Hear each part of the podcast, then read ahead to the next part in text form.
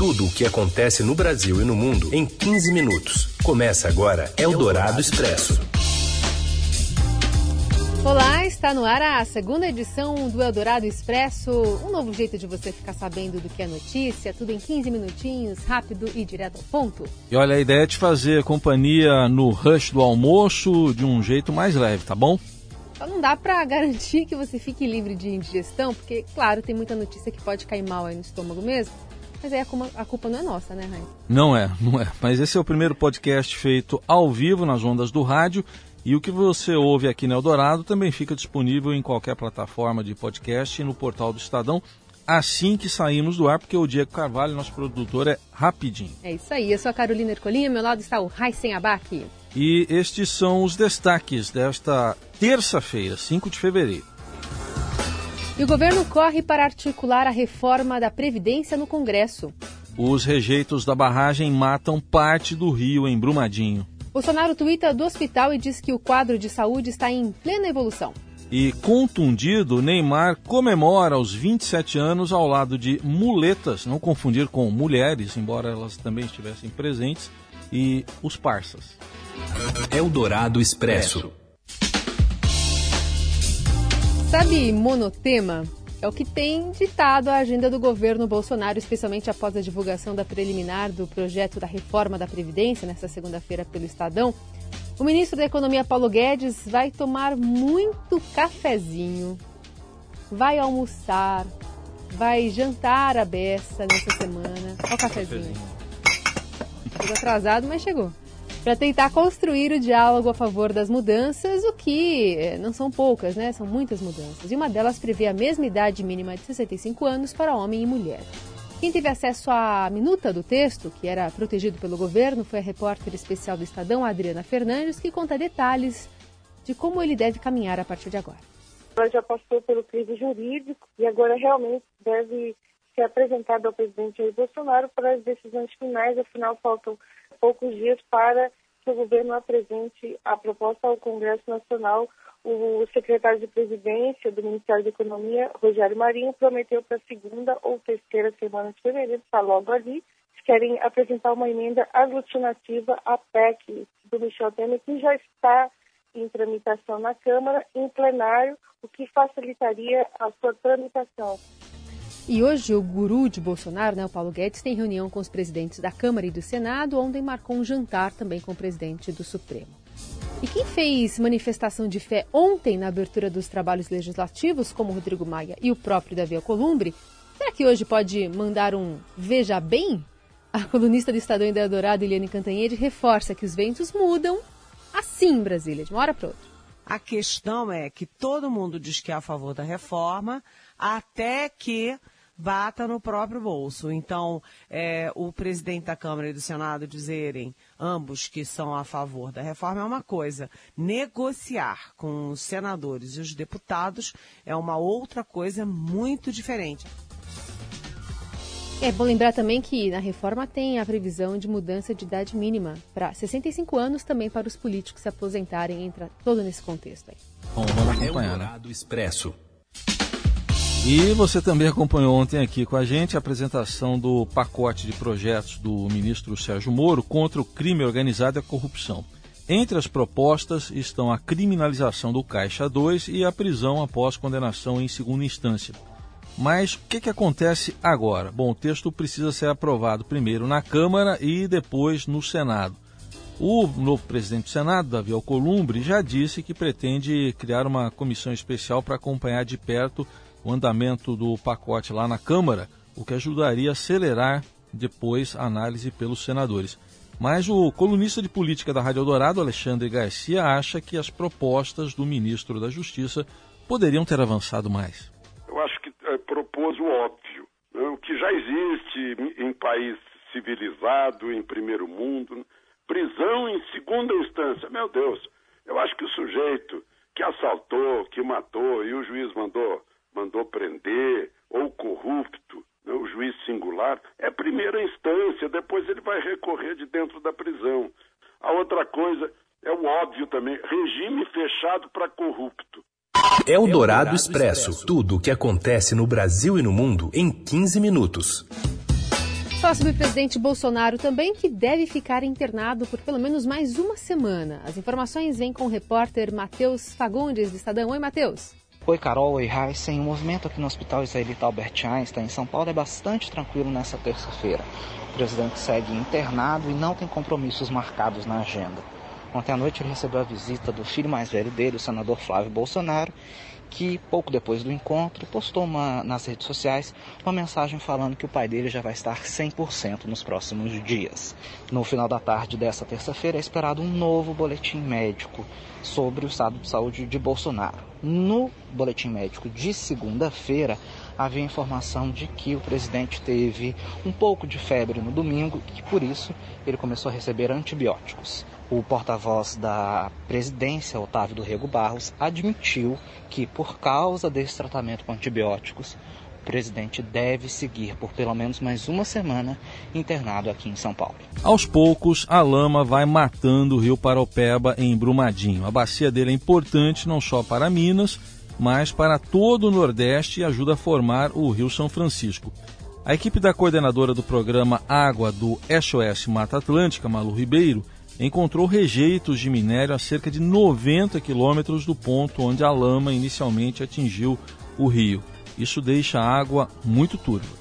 A turbidez que a gente vem encontrando tem variado de valores estratosféricos, 9 mil vezes acima do que a legislação permite, de jeito que deixa o rio com cor de sangue por uma enorme extensão. E os testes indicaram que já está faltando oxigênio na água. A turbidez, portanto, impede que os peixes sobrevivam. Ele impede a entrada da luz do sol e andar em linha reta pela água, mas quando ele encontra esses metais, esses resíduos sólidos em suspensão, ele não entra e se ele entra, ele se espalha em vários peixes e não chega no fundo. Então não há fotossíntese isso é nocivo para a água e vai matando todos os organismos vivos que vão ficando sem oxigênio. Eldorado Expresso. Bom, lembrando que as equipes eh, estão no 12 dia de buscas né, por vítimas do rompimento da barragem. No último balanço, confirma 134 pessoas mortas e 199 desaparecidas. Agora tem outro desdobramento da tragédia em Minas, agora na área internacional, que é revelado hoje no Estadão pelo correspondente Jamil Chad. Sabe aquela empresa que atestou a segurança da barragem de Brumadinho, a Tuvsud? Já foi suspensa pela ONU de trabalhos no setor de projetos ambientais. O motivo? Bem, são vários. Conta mais, Jamil. Dois argumentos foram utilizados. O primeiro era a insuficiência no que se refere à capacidade técnica dos funcionários da empresa. Isso está nas minutas da reunião da ONU em 2010. O outro problema identificado foi o fato de que, apesar de problemas terem sido identificados em alguns desses projetos, a empresa foi adiante dando o seu ok. Justamente o que preocupou o Conselho do Protocolo de Kyoto foi o fato de que a empresa poderia, é, obviamente eles levantam essa hipótese, poderia ceder a pressões indevidas. Eldorado Expresso. Tudo o que acontece no Brasil e no mundo em 15 minutos.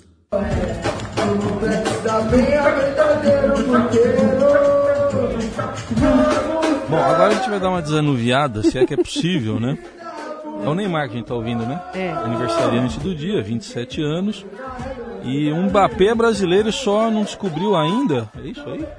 Porque ele estava nesse, vídeo que está circulando pelas redes sociais, o Mbappé tá todo coreografando Ah, essa tá música. dançando. Que é um funk aí da Lady Marmalade. Hum, Enfim. E aí. vendo e aprendendo. Ah. Vindo aprendendo. Então ele tava lá dançando e aí a hashtag que foi muito usada, o, o comentário foi, será que o Mbappé é brasileiro? Ah, então começaram a falar isso, né? Bom, porque o, o Mbappé caiu no funk lá na festa do, do Neymar, ao lado de colegas do PSG, também do Gabriel Medina, o lá, surfista, né? O bicampeão mundial.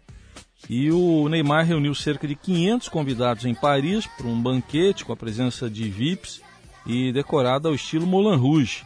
Apesar de tanta alegria, o comentarista Robson Morelli lembra que enquanto isso, o Cristiano Ronaldo e o Messi aproveitam para fazer um- uns gols por aí. Agora, enquanto o Neymar faz isso com o pé imobilizado, porque ele está machucado, não vai jogar a Liga dos Campeões, não vai jogar amistoso da seleção.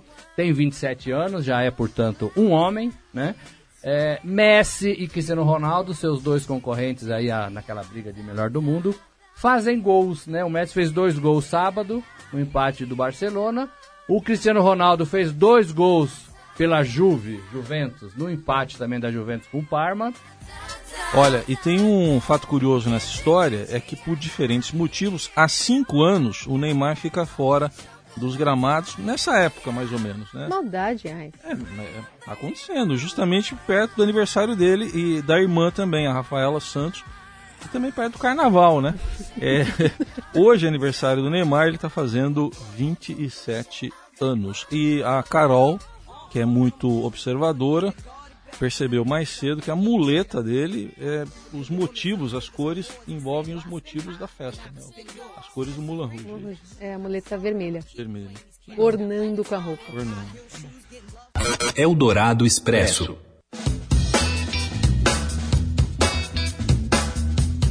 Falar sobre Roger Waters, que volta a causar nas redes sociais? fundador da banca Pink Floyd, já tinha gerado aquela polêmica danada na sua turnê pelo Brasil durante a campanha presidencial, quando associou então o candidato Jair Bolsonaro ao fascismo. Lembra que teve impasse, se as vaias foram mais altas do que as pessoas que apoiavam ali o, o roqueiro? Tem até a vaia aqui, uma recuperação que a gente fez.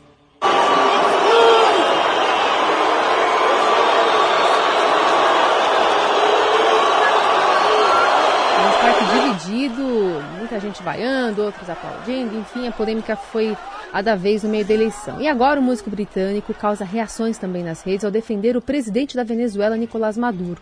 Ele escreveu: parem essa música ou essa última insanidade americana, deixem a população venezuelana em paz, eles têm uma democracia real, parem de tentar destruí-la para que o 1% possa roubar o seu petróleo. E aí, para completar, Roger Waters ainda usou as hashtags Nicolás Maduro e parem o golpe de Trump na Venezuela. Tijolaço de Walters na parede ou não? É, mais um, né? Another Brick in the Wall foi mais um, né? Pelo menos no título, sim, a música lembra. A letra é que não tem muito a ver, mas é, com a história dele. Mas está gerando, teve reações, né? Tá tendo reações aí, mundo afora, o Roger Waters. É o Dourado Expresso. Tudo o que acontece no Brasil e no mundo em 15 minutos. Bom, e por aqui a gente vai encerrando, porque esse foi mais o Dourado Expresso, passa muito rápido e a gente relembra para você que esse é o primeiro podcast do Brasil que estreia nas ondas do rádio e é uma parceria do Eldorado e também do Estadão bem no meio do seu dia. Se você curtiu, compartilhe novidades, se não, pode mandar mensagens, críticas, sugestões, a gente vai afinando o prumo aqui também com a sua resposta, é só usar a hashtag Eldorado Expresso nas redes sociais. Daqui a pouco vai subir então o podcast falando do, da Previdência, falando aí de tudo mais e da Neymarland. Da Neymarland é. também. Então tá bom. Tchau, gente. Até amanhã. Até amanhã. Você ouviu Eldorado Expresso tudo o que acontece no Brasil e no mundo em 15 minutos.